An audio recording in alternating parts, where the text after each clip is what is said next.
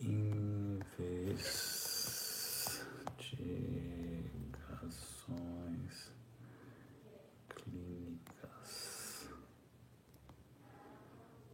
sobre a dor de existir.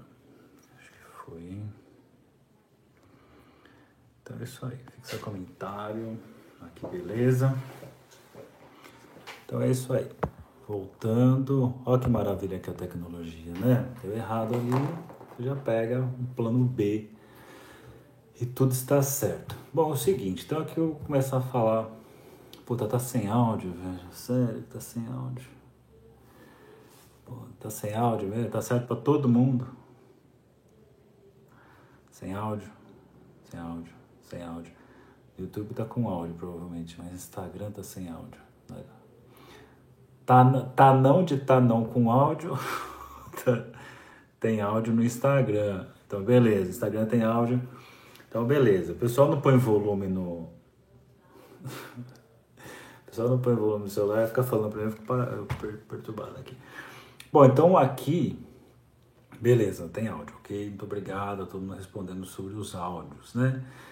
Então aqui a ideia dessa série investigação investigações clínicas. É uma série que vai durar não sei quanto tempo mas é para falar sobre eu quero falar de casos clínicos quero falar de manejo quero pegar então casos publicados para falar sobre isso. Já fiz isso algumas vezes no Bom Dia Psicanálise foi bem legal. É... uma porque eu gosto muito desse assunto né? eu gosto muito de ler casos clínicos e comentar Outra, até para cuidar um pouco da profissão, seja de psicologia, seja de psicanálise. Eu sempre tenho falado sobre isso, me preocupa muito, a, apesar, né, e, e a, curioso, né? Me preocupa muito a psicologia, a psicanálise do Instagram, eu estou aqui falando de psicologia e psicanálise do Instagram, mas às vezes a forma que ela pode tomar alguns caminhos meio superficiais, meio enganosos, né? Então acho bom tentar trazer um conteúdo com seriedade, que é eu sempre fiz aí nos muitos anos que eu transmito coisas pela internet. Então, investigações clínicas sobre a dor de existir vai ser o começo disso, fazer comentários gerais sobre a dor de existir. Semana que vem eu vou falar sobre suicídio, e na outra semana sobre suicídio também, depois eu explico um pouquinho onde vai passar isso.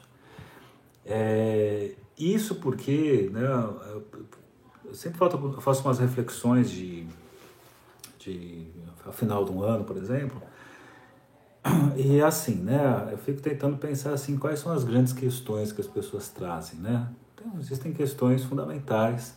O amor é uma delas, a questão do amor sempre marca, sempre passa, a questão de se sentir amado, de amar, né, sempre traz isso.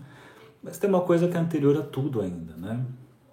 Parece que é anterior até a questão da, do amor, ou também é uma possibilidade, existe uma relação direta da, da sensação de, de existir, de valer a pena existir, e a questão do amor. Mas ao mesmo tempo eu vou trazer um, um, um, caso aqui que não se trata disso, é um caso que tem muito amor na família, essa, essa pessoa vive essa experiência, mas ela traz essa dor de existir. Enfim, o que eu quis dizer com essa ideia é que parece que em última instância, sentindo todas as camadas, o que você tem ali nas profundezas é essa dor de existir.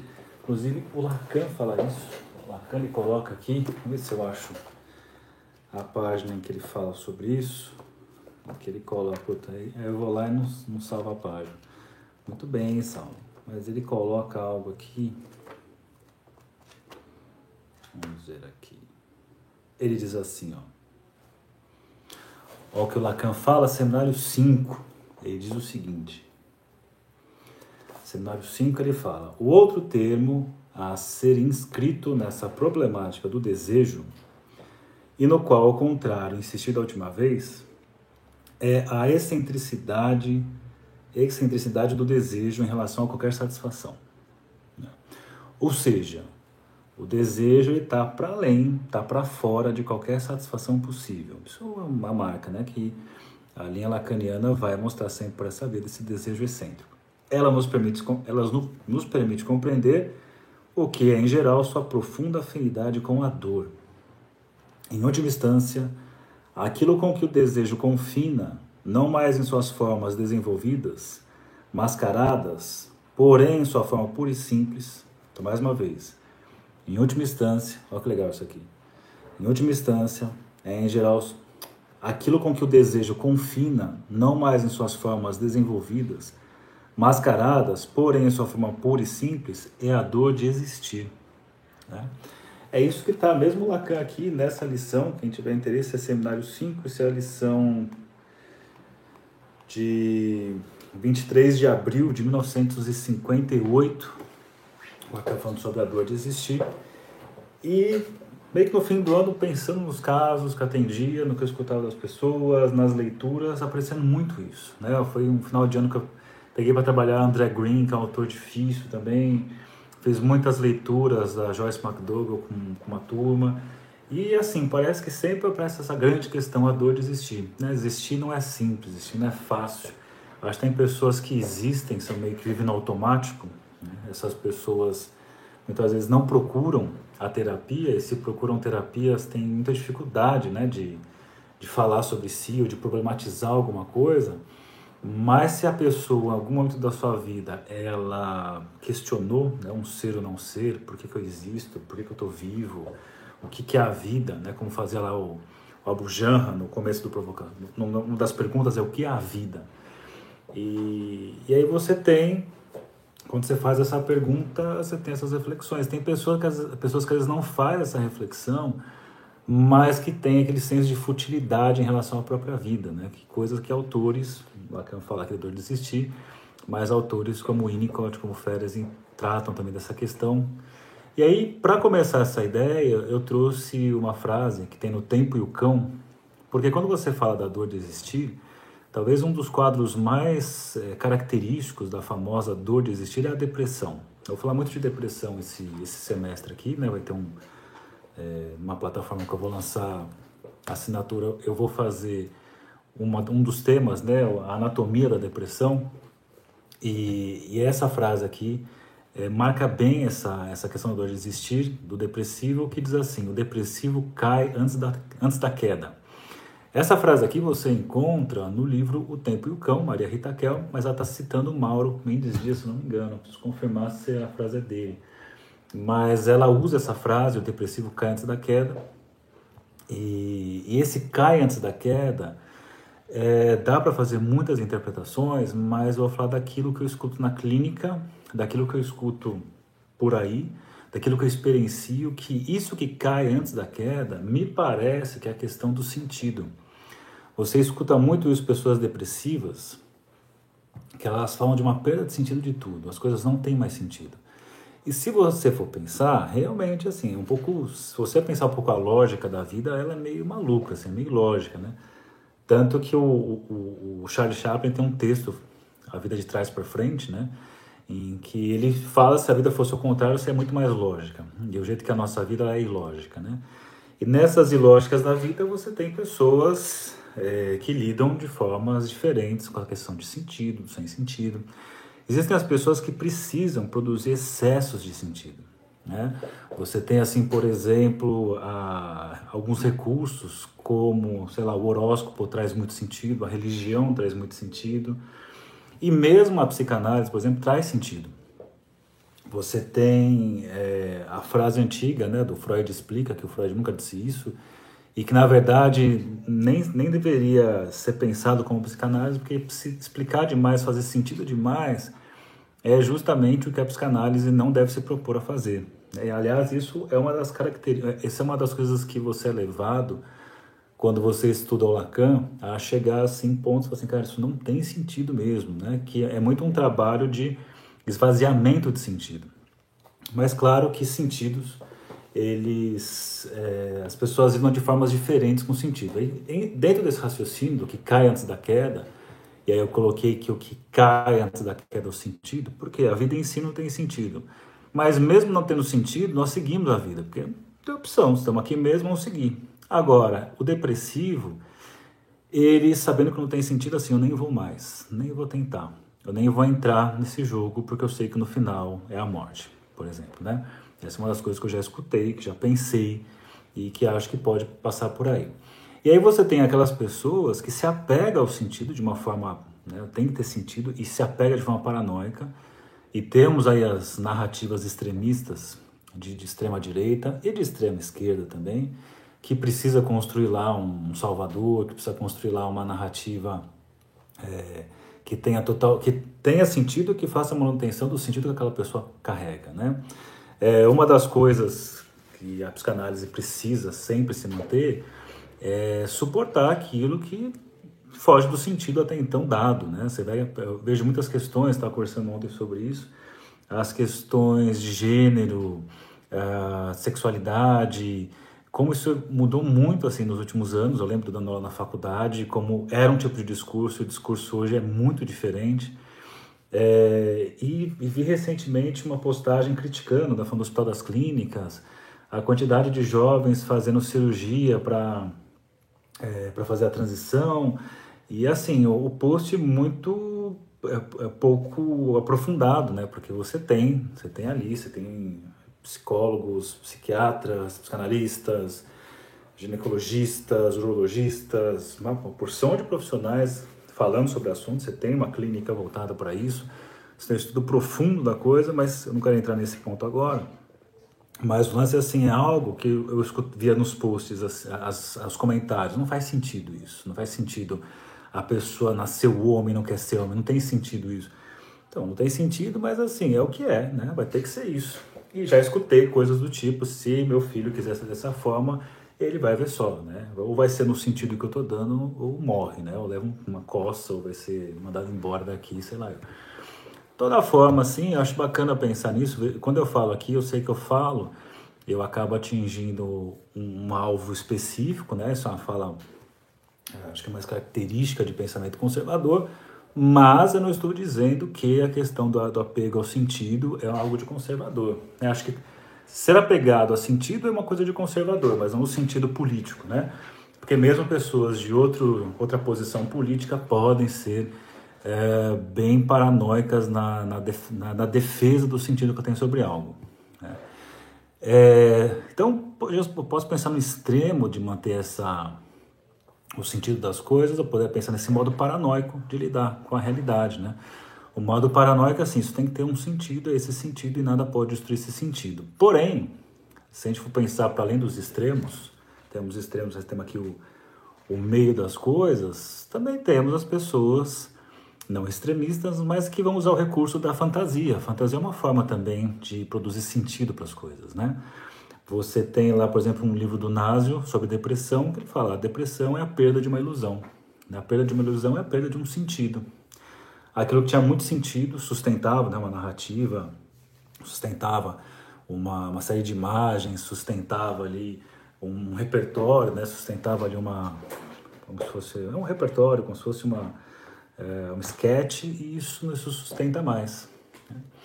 É, e quando esse delírio é furado, ou essa fantasia é furada, ou pensando no Násio, a, a perda de uma ilusão, se eu tenho nos extremos a perda de uma ilusão delirante, eu tenho uma consequência, um, uma queda por real, aquele real insuportável mesmo, né? O recurso é imaginário e fora o imaginário cai no real. Eu tenho também a perda que pode ser mais simbólica e imaginária, que é um, uma perda de fantasia, um furo na fantasia então, é, acho que essas duas vias aí, nós o tempo todo produzimos tentativas de criar sentido. Entendo, inclusive, que as pessoas procuram a terapia por isso. Elas conseguem dar sentido para a vida, né? tem explicações, e quando esse sentido está abalado, elas não conseguem se explicar, a igreja não consegue explicar, alguma outra coisa não consegue explicar, elas correm para uma terapia. E aí você tem diversas terapias, terapias inclusive que visam produzir sentido. Eu tenho preocupado, assim, com, como fala de, de é, terapeutas apressados do, do Instagram, psicanalistas de última hora do Instagram, porque pode, e por essa via de uma produção de sentido muito rápida e muito artificial, né? Sendo que a construção de sentido é, propriamente diz, é uma construção que a pessoa vai construir, e acho que uma das grandes belezas do que a análise te propõe, seja por Lacan, em que a, ele, ele, traz essa ideia de uma construção, isso está no Freud, né? construção e análise, isso que é uma ideia do Ferenc inicialmente, construção e análise, Mas eu poderia pegar o Winnicott também como brincar, você montar e desmontar alguma coisa. Né? Nada tem um sentido fixo, rígido, absoluto. Então esse lance, né, e essa ideia que o carrega, por exemplo, com a ideia de linguística estrutural, inconsciente, que o que importa é o significante, não o significado. O significado seria o sentido estanque, o significante, essa brincadeira, né? É, essa brincadeira com significa produção de sentido, isso é muito rico. É de fato a análise, nem todo mundo fica à vontade com ela, porque o objetivo da análise é ampliar sentidos. Tem pessoas que, curioso isso, tem pessoas que ao passar para a experiência de ampliar sentidos, são tantos os sentidos que dá aquela sensação assim, nossa, são tantos sentidos, a coisa começa a perder o sentido, né? É tanta coisa, tanta coisa, tanta coisa que eu não consigo mais é, saber qual delas escolher. É uma coisa muito interessante também a nossa relação com o excesso de possibilidades, né? A gente fala de que é a liberdade, mais uma vez citando o Antônio Abujanra, que ele dizia enfoque-se com a com, é? enfoque com a corda da liberdade. Né? Você tem, quando você pode tudo, você não consegue escolher nada, você se desespera. Então são coisas assim. Ainda voltando, né, pensando nisso da sobre a dor de existir, o Winnicott diz uma coisa: ele considera o sinal de saúde o sentido de que a vida vale a pena ser vivida, né? Então quem já é, quem estuda o Winnicott aí está acostumado com essa ideia. Eu lembro de uma colega na época do mestrado, falando que que ela vinha da linha freudiana. Que, que raio é isso de saúde, sentir que a vida vale a pena ser vivida? Que a vida tem um sentido e ainda quando não tem o um sentido, não significa que eu não possa criar sentidos, né? Aí você vê como a poesia é importante. A poesia, ela, a poesia, a literatura, mas acho que a poesia é mais escancarada, assim, ela cria realidades impossíveis e você lê a poesia, você sabe que não é aquilo, mas ainda assim está sendo criado aquilo e você consegue experienciar aquilo. Né? Ah, o, quando você pega, sei lá, por exemplo, no filme Em Busca da Terra do Nunca, em que o menininho lá, ele perdeu o pai e ele perdeu essa capacidade de brincar com a realidade, ele então não consegue entrar numa brincadeira. Então, se você propõe assim um faz de conta, ele fala: não tem faz de conta, cara. Isso que você está pegando é a caixa de papelão e ponto final, não interessa. Então, por exemplo, a poesia não é para qualquer pessoa, ou melhor, pode ser para qualquer pessoa, mas eu acho que não é qualquer momento que a pessoa chega na poesia e consegue ser afetada pela poesia, né? porque é um jogo de, com sentido, é um sentido que monta e desmonta, e nem todo mundo fica à vontade com isso. Agora, voltando para cá, o Winnicott então fala desse sentimento de que a vida vale a pena ser vivida, e aí a atribuição que eu faço aqui então tem um certo sentido aí. E aí eu trouxe assim, ó, é, só que tem certas pessoas né, que sentem que não vale a pena existir. E o Winnicott foi, foi atrás disso. Né? Quando você pega, por exemplo, a ideia de falso self, que o Winnicott é, descreve, e acho que um dos textos mais legais para você estudar isso é Distorções do Ego em termos de falso e verdadeiro self, está lá no Ambiente dos Processos de Maturação você tem ali essa sensação, sentimento de futilidade, esse sentimento de um vazio, sentimento de, sei lá, que a vida não, vale a pena. Eu tô vendo nos comentários aqui, depois no finalzinho eu vou, vou, ler, vou ler alguns deles, tá? Que estão, senão para que o raciocínio começa a falar de outra coisa e sai do, do tema. Vai seguindo aqui. É, então tem pessoas que têm essa sensação de que não vale a pena existir, né? não tem a sensação de que vale a pena nada vale, nada vale, nada vale a pena de forma nenhuma. É, e aí eu estava colocando aqui, quando eu comecei a pensar sobre isso de não valer a pena viver, a sensação de que não vale a pena, das ideias de sentido e tudo mais, eu coloquei aqui ah, que existem pessoas que sentem que nada vale a pena, que fica só a pena, seja a pena porque a pena é a culpa, né? a culpa de vou carregar a pena da, da existência simplesmente, e tem a pessoa que vive com pena de si mesma, eu acho que há uma distinção, né? A pena uh, da vida como uma punição que você está pagando pela via da culpa e a pena pela via uh, de ter pena de si, né? acho que tem uma vergonha aí. E cabe uma distinção interessante, Freud fala disso no Luta e Melancolia, ele faz aquela distinção que ele está falando do, do, luto, né? a perda do objeto amoroso, retraimento da libido, e ele fala que na melancolia você tem um luto patológico, porque a pessoa ela perde o objeto, mas também tem uma identificação com o objeto, o eu tem identificação com o objeto e a perda do objeto acarreta a perda do eu. E ele fala que uma das características da melancolia é a falta de vergonha. Não, mas é, a ideia do, da, da, vergonha, porque assim, ele, é diferente quando você pega a vergonha, é, a pena, né? Tem a pena de mim, que você tem a pessoa histérica, por exemplo, em que diz uma série de coisas contra si mesmo, se deprecia, só que o histérico se deprecia convidando que o outro venha em seu socorro. Né? Então, assim, ah, eu sou um idiota, eu sou um burro, eu sou não sei o quê, esperando que o outro venha em seu socorro e ele então é resgatado daí. Quando você pensa na melancolia, como tem essa perda do eu, não se trata mais da vergonha, porque não tem o eu, você tem ali a pessoa sendo se depreciando e ela não se incomoda com essa depreciação e a sua fala tentando tirá-la desse lugar não serve para nada. Inclusive, Maria Rita Kel, num dos textos falando sobre depressão, não é no Tempo e o Cão, é um outro. Mas ela comenta assim, uma coisa que você não tem que fazer com uma pessoa depressiva, por exemplo, é dizer para ela assim, não fique triste, não fique depressiva, não fique dessa forma assim, né? É, então, a gente tem que tomar muito cuidado com isso. É, por isso que eu falo, existem às vezes algumas algumas é, não falo disso não que eu vou pular essa parte, não vou cutucar coisas necessárias aqui. Bom, é, que mais? Aí tem uma frase interessante pensando sobre a dor de existir. A Hannah Arendt ela tem uma frase que diz o seguinte: toda dor pode ser suportável se sobre ela puder ser contada uma história. E é legal isso, né? Porque isso eu carrego muito pela clínica, eu entendo a cura pela fala, só que também não podemos esquecer da, da gramática do silêncio. Né? A gramática do silêncio que o Winnicott vai propor, mas que já está em Balint e que já está em Ferenczi. Depois, futuramente, eu vou falar mais sobre isso aqui. Mas, de qualquer forma, ela diz assim, né? Toda dor pode ser suportada se sobre ela puder ser contada uma história. Porque se você não pode contar uma história, a dor fica impensável, fica irrepresentável. Então, assim, uma coisa é você sofrer e ter palavras para poder falar desse sofrimento. Outra coisa é chegar nesse nível de não ter, não ter palavras para isso e você vai, nessa hora, inevitavelmente.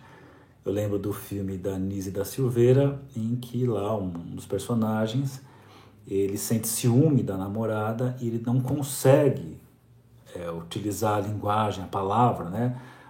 construir uma história sobre isso e ele começa a enfiar a mão dentro da boca, assim, numa, uma cena bem pesada, assim, cena bem sofrida, que eu entendo como puro real acontecendo ali, porque não tem palavra que consiga tocar, que consiga de alguma forma aliviar essa dor. Então, essa é uma das coisas a se pensar. Será que essa dor, então, de existir em última instância, é quando é perdida essa capacidade de contar uma história sobre algo? Ou será que, é, ou será que não? Né? É, e aí, quando eu pensei nisso, veja que isso aqui, é, isso aqui é praticamente uma livre associação, quando fala dessa, das histórias insuportáveis, você pode contar uma história, melhor dizendo, a toda dor pode ser suportada, eu lembrei do Oswaldo Montenegro. Oswaldo Montenegro, eu adoro né, as músicas, um trovador ali urbano, e ele tem um vídeo, ele é um cara depressivo, né? E ele fala num vídeo assim, ele diz o seguinte, ele fala, depois eu vou postar, vou repostar esse vídeo, já postei outras vezes, mas eu gosto muito, eu acho que fala de uma coisa muito séria. Ele diz que a melancolia quando chega, quando vem, e é muito interessante isso, quando você pega o livro O Demônio do Meio-Dia, ele fala algo do tipo, quando vem a melancolia, não é uma coisa, é como se fosse uma sombra mesmo que chega, né? Uma coisa que chegou e fazer o que agora, né? Como se fosse uma onda que vem e você precisa saber surfar essa onda, ou pelo menos tapar a respiração. Ela vai passar, mas ela vem, ela vem ela vem num momento que você não tem a menor ideia. Aliás, importantíssimo isso, né? Quem passa por isso, por essas ondas melancólicas, é, às vezes é difícil quem convive entender do que se trata. Né? A pessoa fica assim, por que, que está assim? Por que, que está triste? Por que está dessa forma? Por que está vazio dessa maneira? Não é uma coisa explicável. Talvez se desse para contar essa história, como a Hannah Arendt diz, fosse mais possível. Mas é um negócio que quando vem, mina inclusive a força para falar qualquer coisa para contar qualquer história. Mas voltando para o Oswaldo Montenegro, ele fala isso, ele fala assim que a, às vezes a melancolia chega e quando ela chega ele fala, ela chega e ela me toma Ele diz assim: é nessa hora que eu tenho que dar um passo. E aqui, gente, é um ponto que na clínica é, é muito claro. Você vê as pessoas é, que conseguem dar esse passo. Você, quando a pessoa não consegue dar esse passo, ela é engolida. A melancolia ela te draga.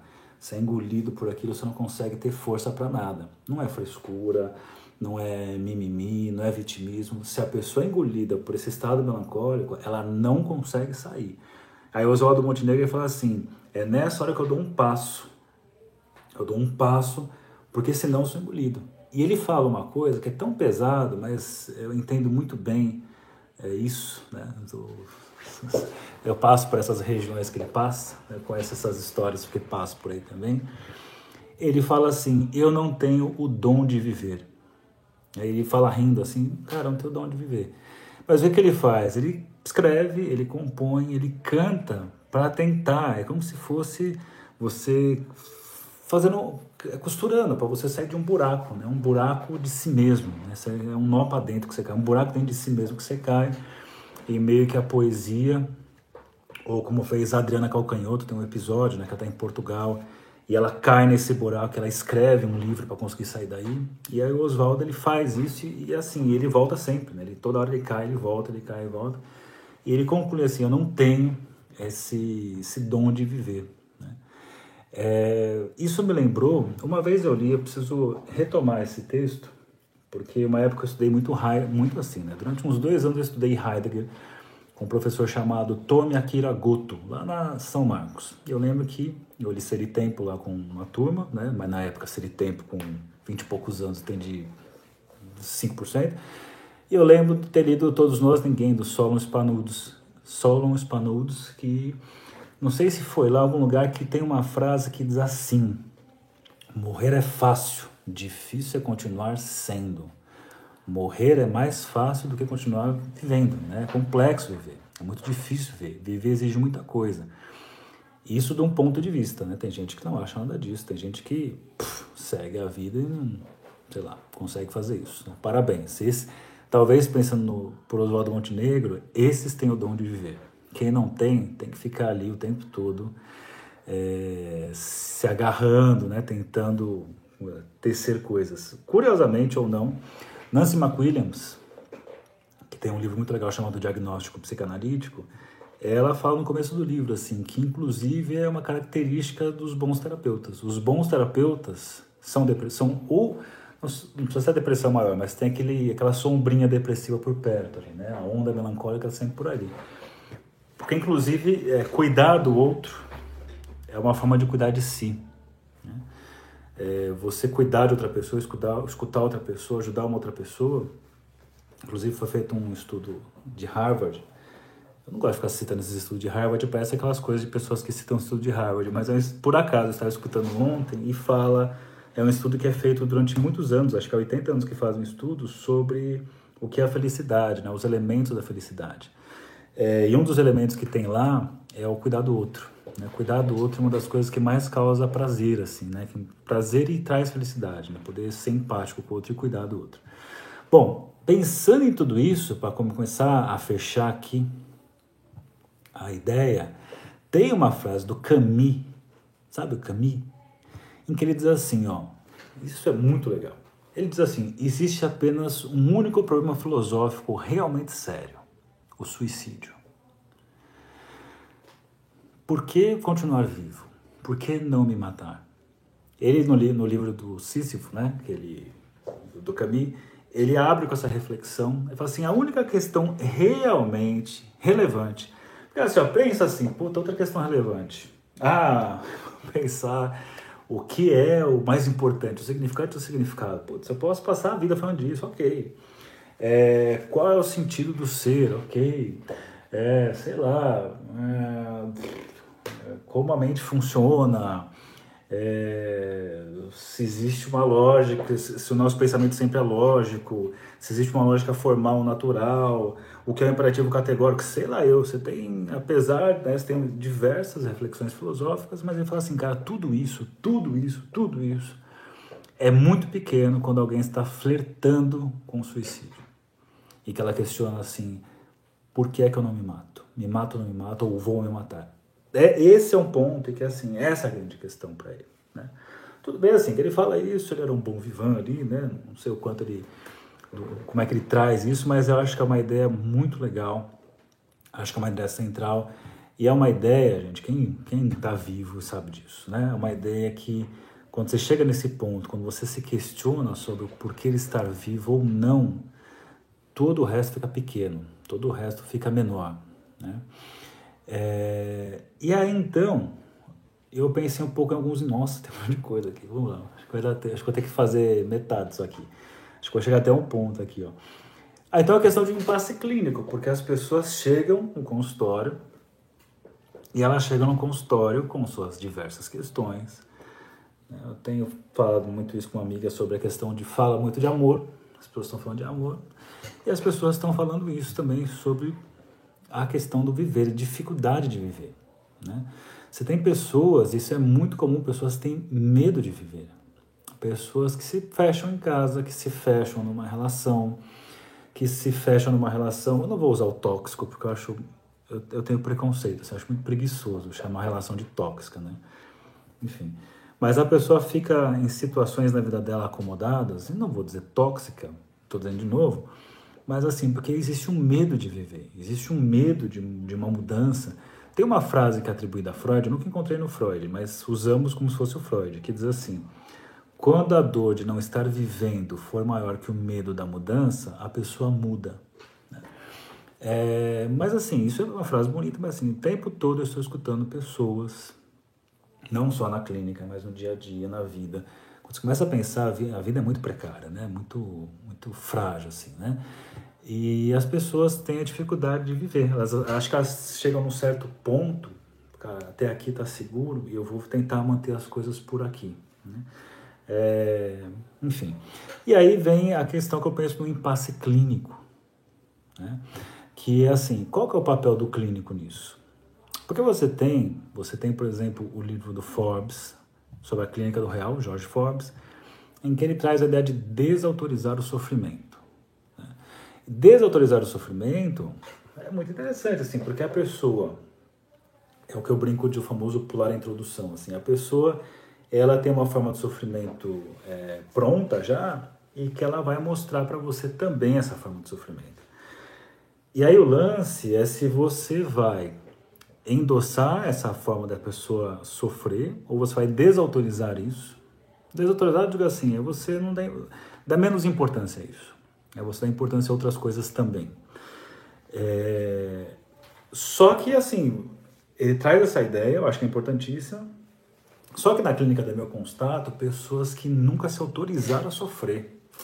Tem pessoas também que elas trazem histórias muito difíceis e você fala assim, cara, essa pessoa não, não entendeu o que aconteceu com ela.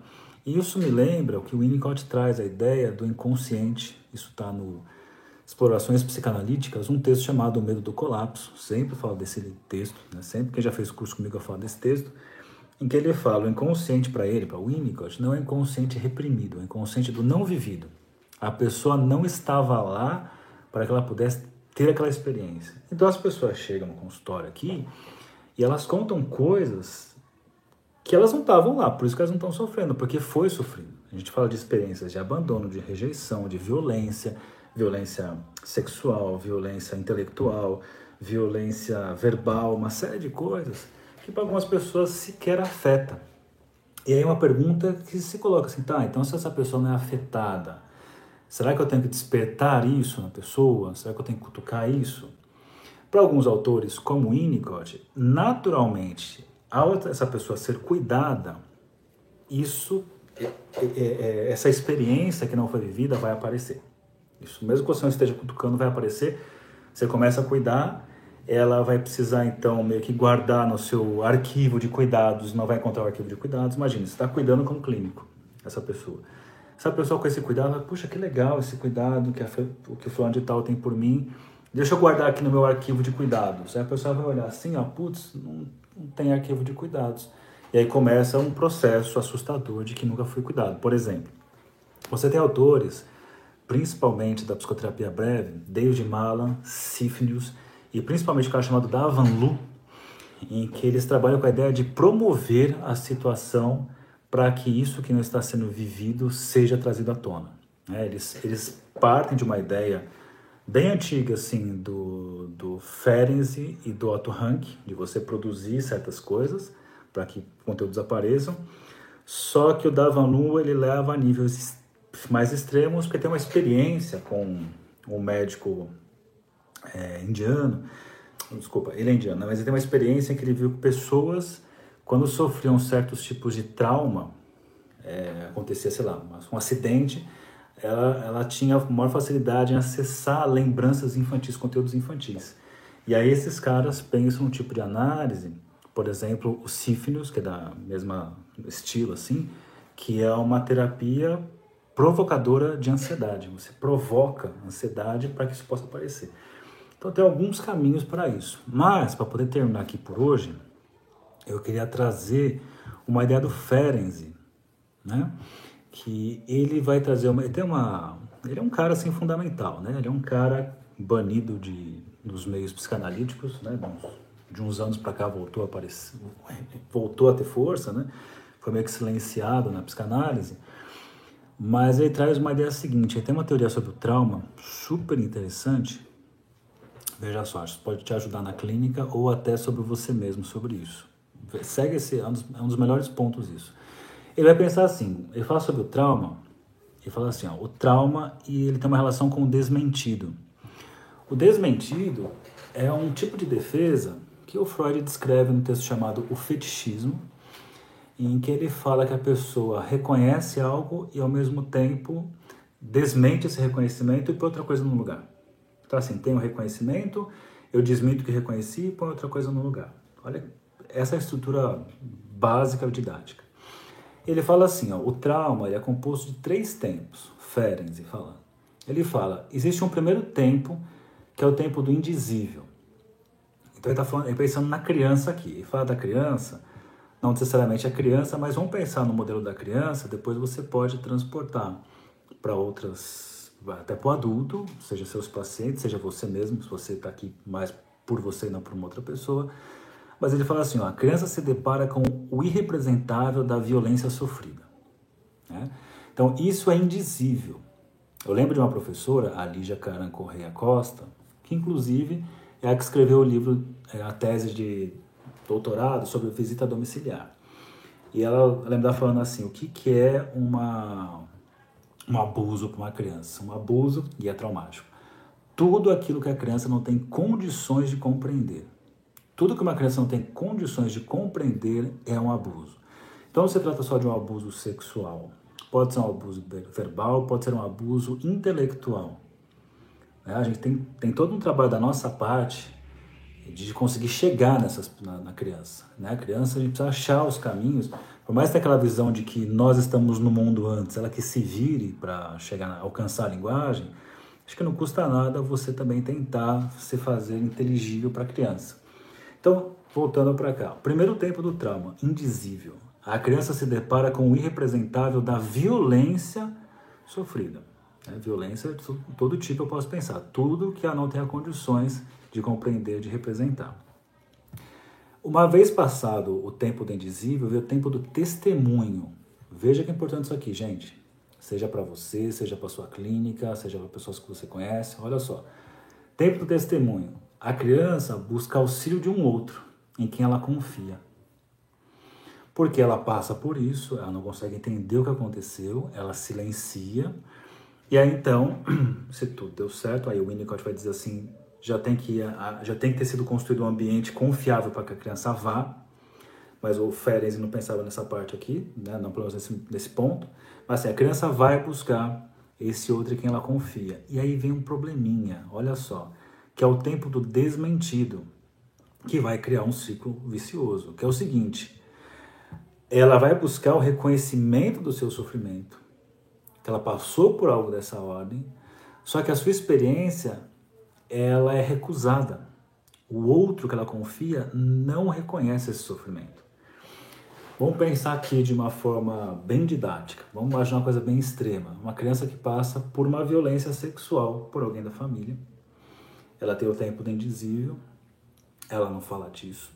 até que uma hora se aproxima de alguém que ela confia, que é o momento do testemunho, ela conta o que aconteceu, só que o Ferenzi fala, mas muitas vezes o outro não quer acreditar no que a criança fala. Quantas vezes eu escutei aqui relatos de pessoas que sofreram abuso, que contaram, pra, sofreram abuso dentro de casa, por exemplo, contaram para o pai, para a mãe ou para alguém, e o que, que os pais fizeram? Não, é impressão sua, não, não deve ser isso, não, não sei o que. E colocaram uma outra narrativa em cima.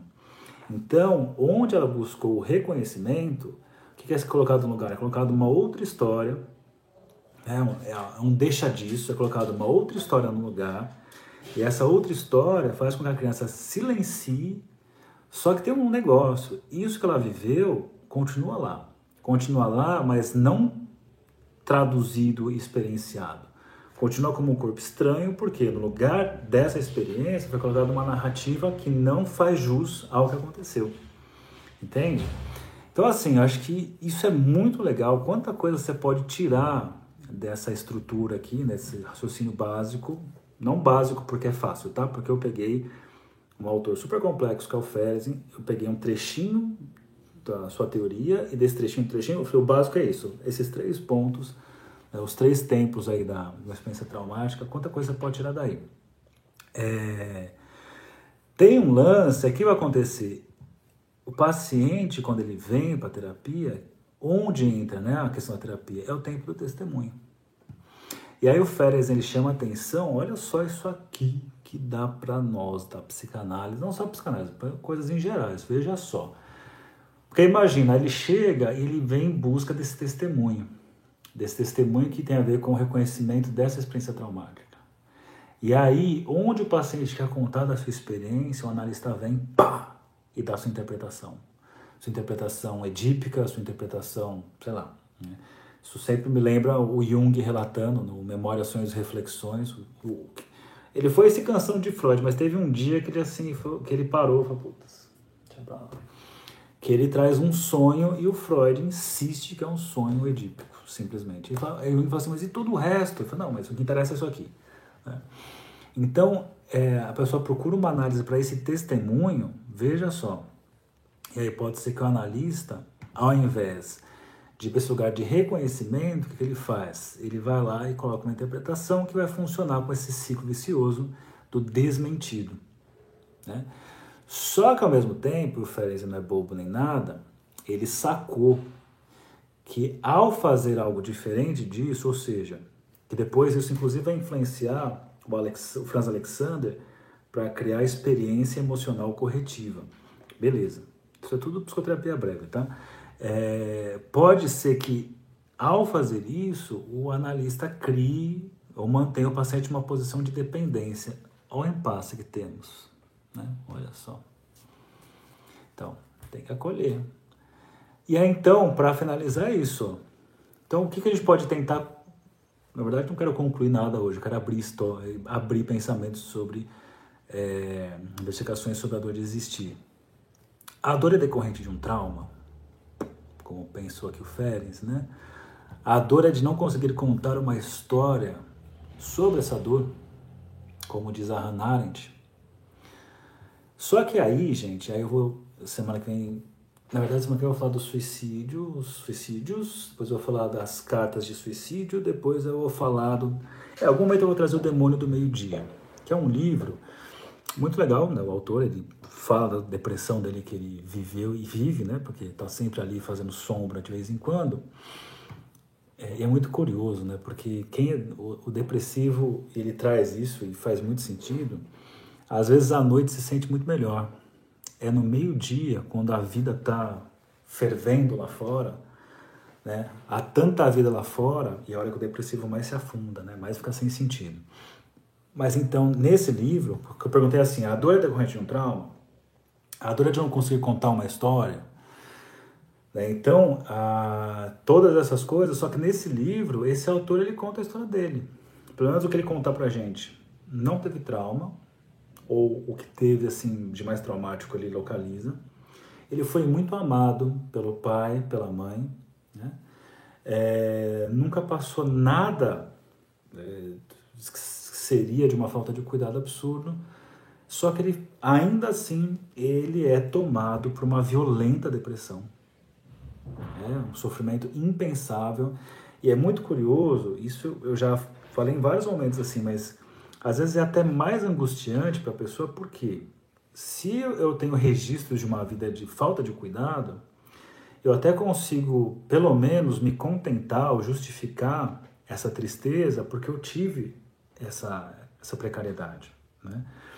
Agora, quando eu, eu tive uma porção de coisas, fui amado, fui cuidado, ainda assim senti isso. E antes que venha alguém resolver isso de forma rápida e objetiva, ah, é por, causa, é por conta da culpa, da neurose obsessiva, por exemplo. Se você resolve um problema desse de forma muito breve, você está cometendo um erro gigantesco. Por que, que eu falo isso? O Demônio do Meio Dia é um ótimo livro para ver o quanto nosso saber é muito pequeno. Né? O psicanalista sabe uma coisinha aqui, o neuro sabe uma outra coisinha, o filósofo sabe outra coisinha, o artista sabe outra coisinha. Então, assim, é um problema, por exemplo, a questão do sofrimento psíquico, a dor de existir, a depressão, é uma coisa que assola a humanidade né, há muitos e muitos tempos. Muito, muito tempo. Muito, muito tempo. Tanto que o demônio do meio-dia, vou deixar para falar mais disso quando eu falo do demônio do meio-dia aqui para vocês. Isso está na Bíblia, inclusive. Né? As pessoas que ficavam ali no meio-dia, elas estavam ali sem ânimo, sem vontade de nada, e elas eram entendidas, entendidas como preguiçosas, mas não era preguiça, era falta de. E não me venha com a falta do desejo, então, porque se fosse só isso, seria fácil resolver. Sempre que você pega um problema complexo e resolve de forma simples, você está errando feio, assim. Por isso que eu falo, por exemplo, quando né, as explicações de tudo hoje é relacionamento tóxico, é porque não sei quem é narcisista, ou é porque é o patriarcado. Cara, isso também é, mas a gente não pode esquecer que também é.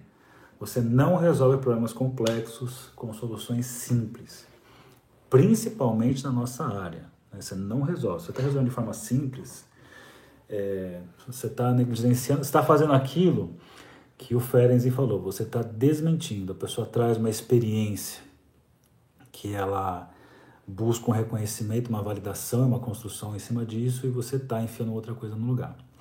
É, eu achei que eu fosse conseguir ler aqui os comentários, gente, mas eu não vou conseguir porque eu preciso, eu vou ter compromisso agora, acabei atrasando por esse probleminha aqui.